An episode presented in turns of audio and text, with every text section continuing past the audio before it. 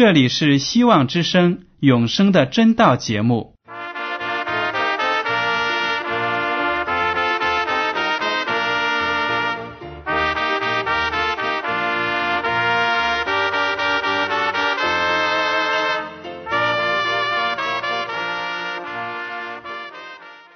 亲爱的听众朋友们，你们好，我是艾德，很高兴今天能和你们在永生的真道这个栏目中见面。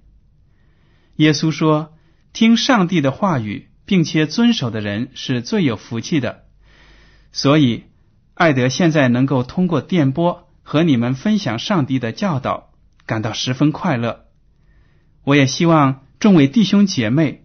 还有那些正在寻求真道的朋友们，也能够珍惜这段时光。大家不妨在手边准备好纸和笔，将今天讲到的要点和经文章节做些记录，以便过后自己再亲自查考圣经。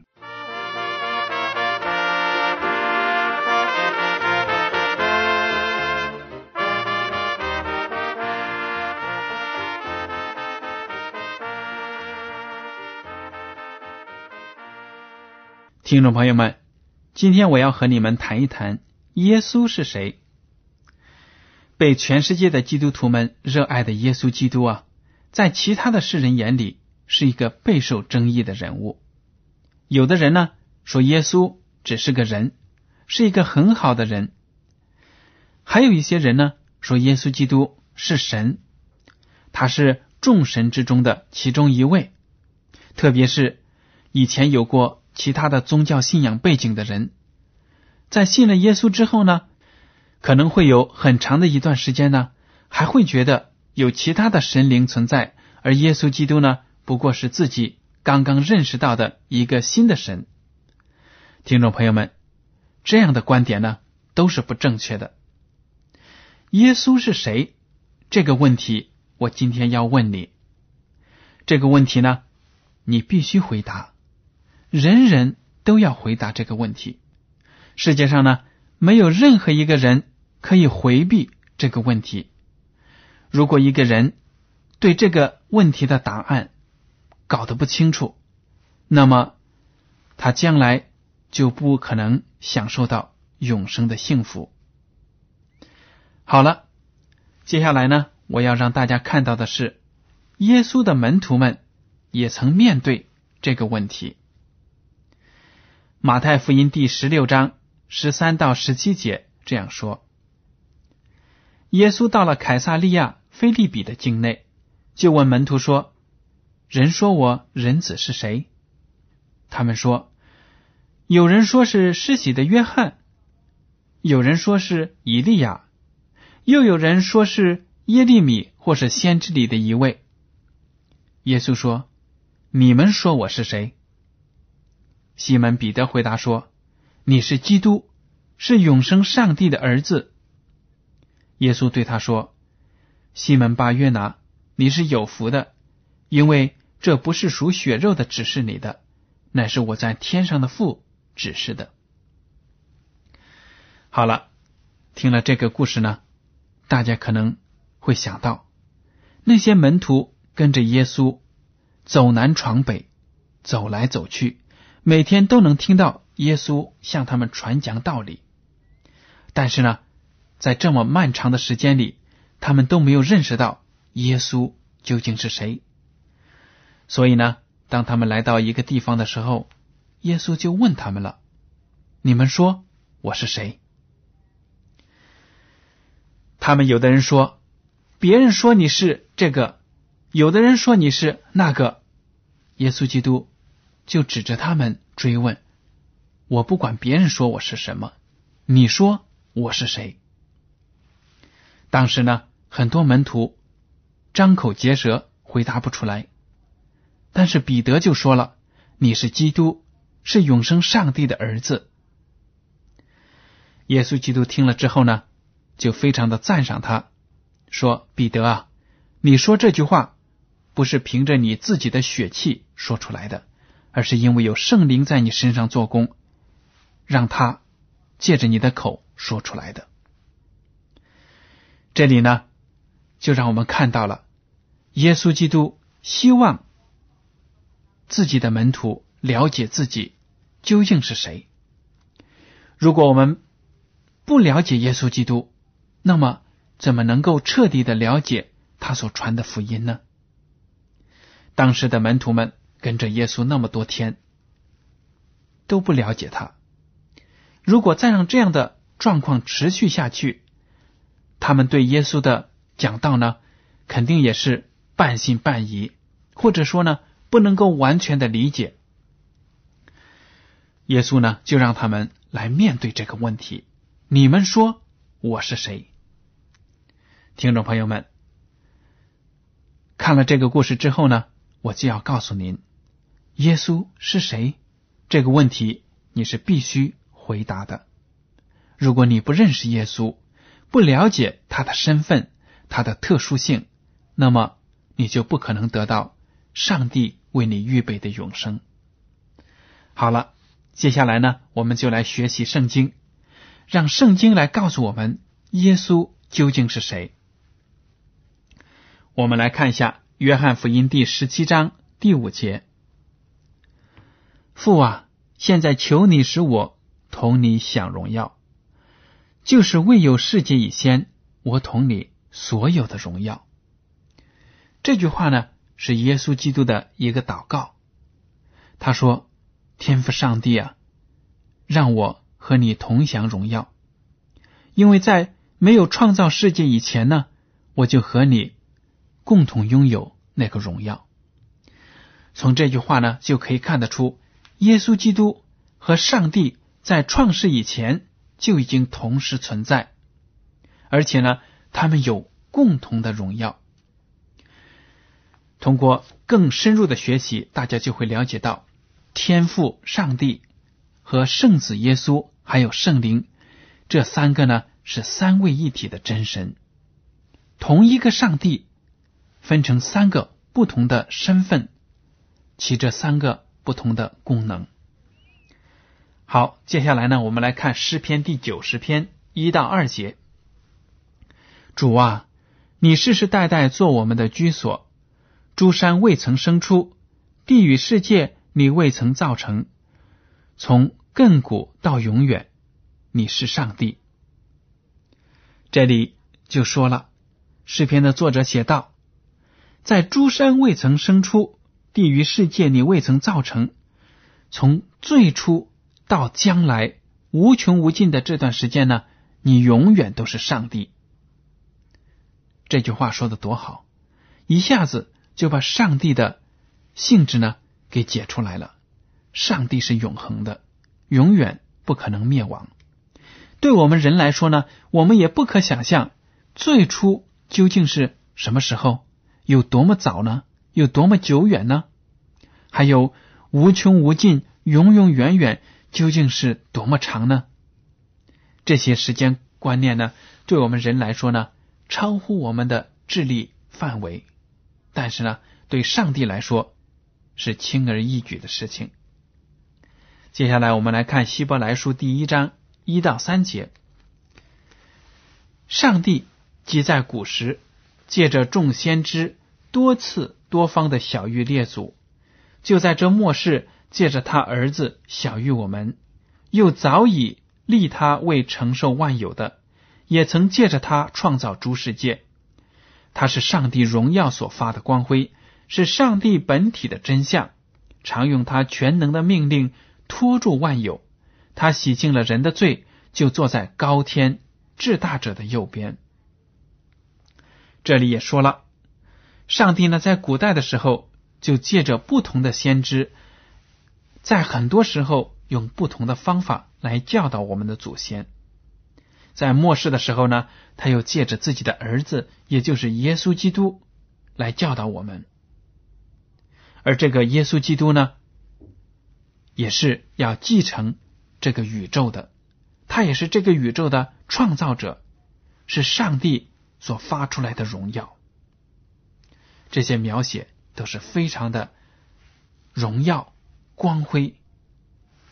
接下来呢，我们来看一个非常好的总结：《约翰福音》第一章一到三节，大家也许都熟悉。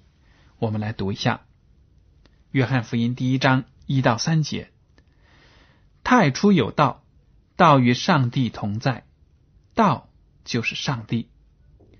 这道太初与上帝同在，万物是借着他造的，凡被造的，没有一样不是借着他造的。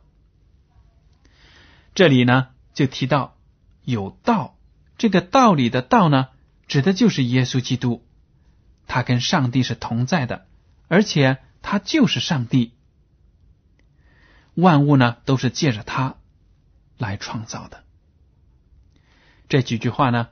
读起来的时候非常的简练，甚至呢可能会有点拗口，但是却把耶稣基督跟上帝的那种三位一体的亲密的关系呢给道出来了，讲的明白了。接下来呢，我们再看看使徒保罗是怎么样描写天父和耶稣的关系的。哥罗西书第一章十五到十七节。爱子是那不能看见之上帝的像，是首生的，在一切被造的以先，因为万有都是靠他造的，无论是天上的、地上的，能看见的、不能看见的，或是有位的、主治的、执政的、掌权的，一概都是借着他造的，又是为他造的。他在万有之先，万有也靠他而立。这里呢讲的就更清楚了，爱子是那不能看见之上帝的像，上帝因为他的尊严和荣耀呢，不会轻易的把自己的形象显露给罪人。如果罪人贸然的接近上帝，那么等待罪人的就是死路一条。但是耶稣基督却有形象，可以向我们展现上帝的。荣耀和光辉，还有他的怜悯。所以呢，这里也讲的清清楚楚：耶稣基督创造了天地的万物，而且一切的东西呢，都是靠着他而成立的。听众朋友们，直到今天呢，很多物理学家都不明白，为什么一个分子里面还有原子。而且呢，这些小小的结构里面的能量那么巨大，又不会发生其他的裂变或者爆炸这样的事情，为什么呢？就是因为有耶稣基督这个造物主，他的凝聚力，世间所有的事物都要靠着耶稣基督才能够站立，才能够形成。好了，接下来呢，我们来看一下《约翰福音》第十四章八到十节。菲利对他说：“求主将父显给我们看，我们就知足了。”耶稣对他说：“菲利，我与你们同在这样长久，你还不认识我吗？人看见了我，就是看见了父。你怎么说将父显给我们看呢？我在父里面，父在我里面，你不信吗？”我对你们所说的话，不是凭着自己说的，乃是住在我里面的父做他自己的事。这个故事呢，讲到耶稣基督的一个门徒名叫菲利。有一天呢，他就问主说：“主啊，你天天向我们传讲上帝是什么样的上帝，那么你能不能把上帝显给我们看呢？这样我们不就一下子就明白了吗？”耶稣基督就对他说了：“菲利亚，你跟着我这么长时间，我和你同吃同住这么长时间，你不认识我吗？人如果看见了我，就是看见了天赋上帝。你怎么还说将父显给你看呢？而且耶稣基督在接下来的话语中就说了：‘我在父里面，父在我里面。’这呢，就体现出。”耶稣和天父之间亲密的关系，你中有我，我中有你。耶稣基督在这个地上，他短短的传道生涯里所讲的道理，所行的神迹、所说的每一句话，都不是凭着自己说的，而是呢，凭着住在他里面的天赋上帝他的指导而做出来的。这个故事呢，也给我们基督徒很大的启发，就是说，如果我们仰望耶稣，每天都想象他的伟大、他的慈爱，然后呢，在自己的生活中活出基督的形象，那么上帝就真的是与我们同在了，而我们呢，也真的是与上帝同在了。您说是吗？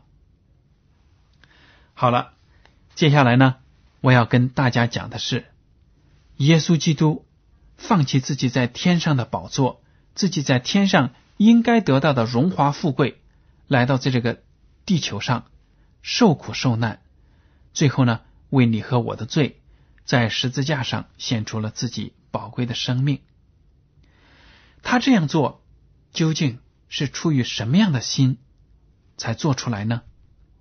听众朋友们，如果让你去为另一个人死，你会轻易的做出这个决定，心甘情愿的为别人死吗？我看是很不容易的。好，我们就来看这一节经文，那就是《菲利比书》第二章五到八节。你们当以基督耶稣的心为心，他本有上帝的形象，不以自己与上帝同等为强夺的，反倒虚己。取了奴仆的形象，成为人的样式，既有人的样子，就自己卑微，存心顺服，以至于死，且死在十字架上。这是使徒保罗对所有的基督徒的一个教训，一个教导，说我们作为基督徒，就当以基督的心为心。基督有什么样的心态，我们基督徒也应当有。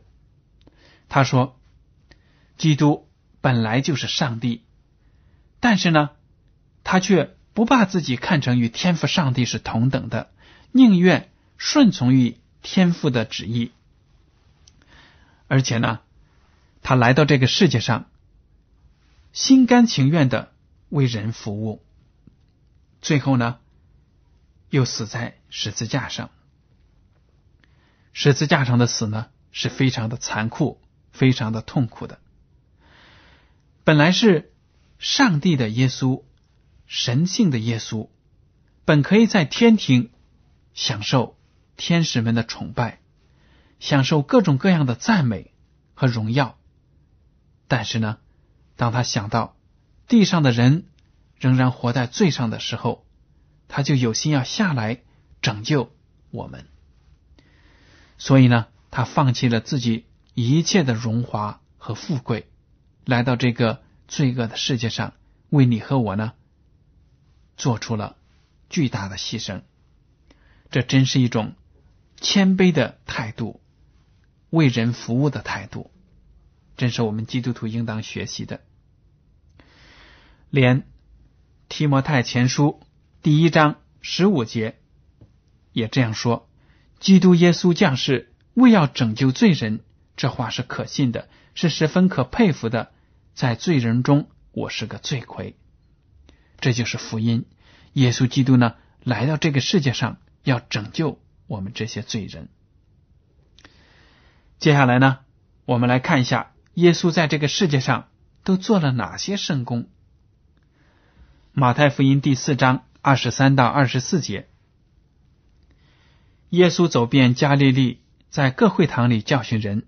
传天国的福音，医治百姓各样的病症，他的名声就传遍了叙利亚。那里的人把一切害病的，就是害各样疾病、各样疼痛的和被鬼附的、癫痫的、瘫痪的，都带了来，耶稣就治好了他们。这里呢，就可以看到耶稣在地上的事工呢，是非常的广泛的。他在能走到的地方呢，就四处的走动，而且把福音传给那里的人。不但在灵性上拯救他们，而且还在身体上帮助他们。他们有软弱的，有患疾病的，不治之症的、各样的病痛，有癫痫、瘫痪、瞎眼的、瘸腿的，只要他们来到耶稣跟前，只要他们口称耶稣基督是他们的救主，把自己的信心放在耶稣身上，那么他们就能够得到治愈，他们的灵命呢就能够得到拯救。所以呢，从这些我们都可以看得出，耶稣确确实实是一个与众不同的人，传道者。他并不是像现在世界上那些其他的宗教的教派的领袖，或者一个宗教团体的发起人一样，行一些虚假的神迹，去哗众取宠。耶稣呢，是实实在在的。为人服务，从来没有行神迹，要满足自己肉体的需要，或者呢，去得到别人的赞赏。他所做的呢，都是为了要服务罪人。这一点呢，我们都要看得清楚，因为在末世的时候，有很多的假基督出来，他们行虚假的神迹，用骗人的手法呢，拉拢人，让很多人跟随他们，然后呢。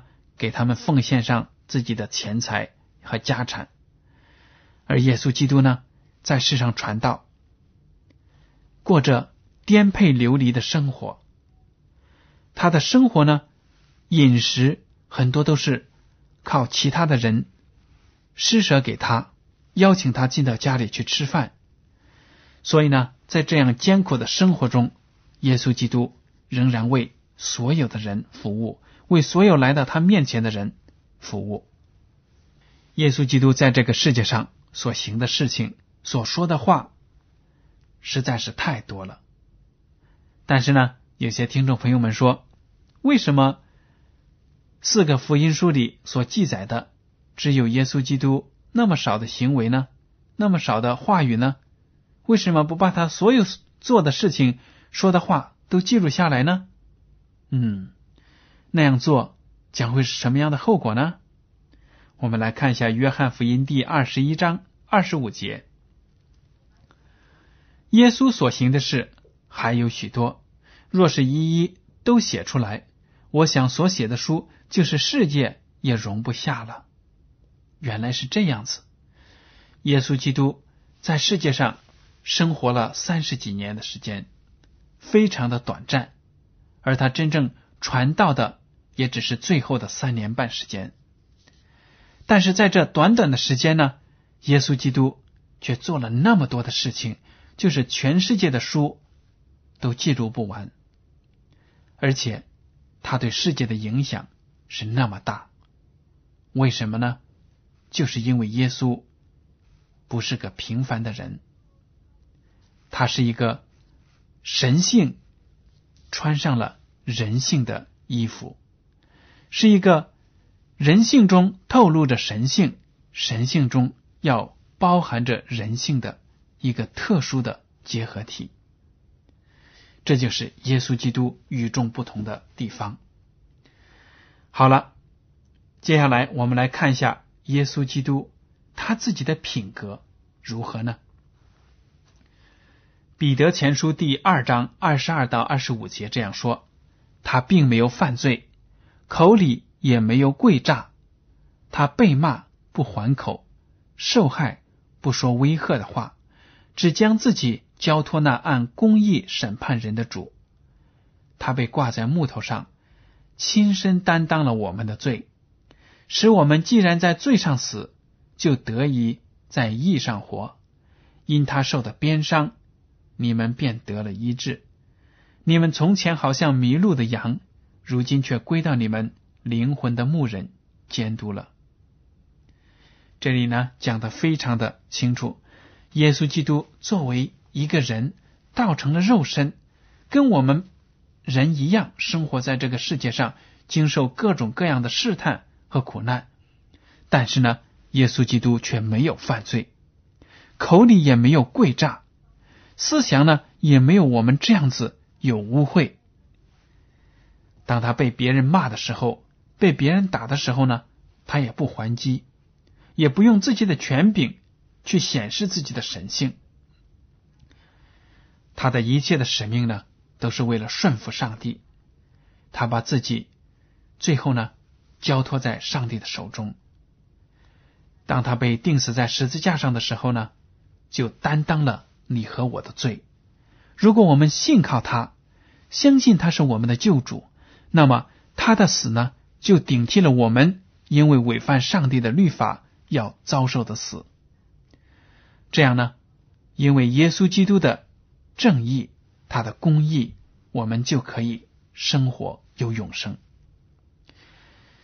在这里，彼得还把耶稣基督比喻成大牧人，因为耶稣基督自己也说：“我是好牧人。”听众朋友们，你和我在这个世界上都是孤孤伶仃的羊羔，有的时候呢，我们可能随大流，但是我们内心的痛苦和孤独，别的羊不知道，不能够理解，只有我们的牧羊人耶稣基督才了解我们，只有他才能够指引我们走向永生的真路，所以。如果您在生活中还没有认识耶稣基督，还不认识上帝为你所预备的得救的道路，那么您在听了今天的永生的真道节目之后呢，一定要来到耶稣的跟前，跪下来承认你所做的错事，然后呢，让他赦免你的罪。只有这样子呢，我们才能够与耶稣基督有份。才能够进入耶稣基督这个好牧人他所监管的羊群，这样呢，上帝天国的大门就会向你和我敞开了。好了，今天的永生的真道节目呢，到此就结束了。您如果对今天的讲题有什么想法，或者对这个栏目有什么建议，就请你写信给我。我的通讯地址是香港九龙。中央邮政总局信箱七零九八二号，请署名给爱德。爱是热爱的爱，德是品德的德。如果您在来信中要求得到免费的圣经灵修读物、节目时间表，我们都会满足您的要求。好了，艾德，感谢您收听今天的广播，愿上帝赐福你们。我们下次再见。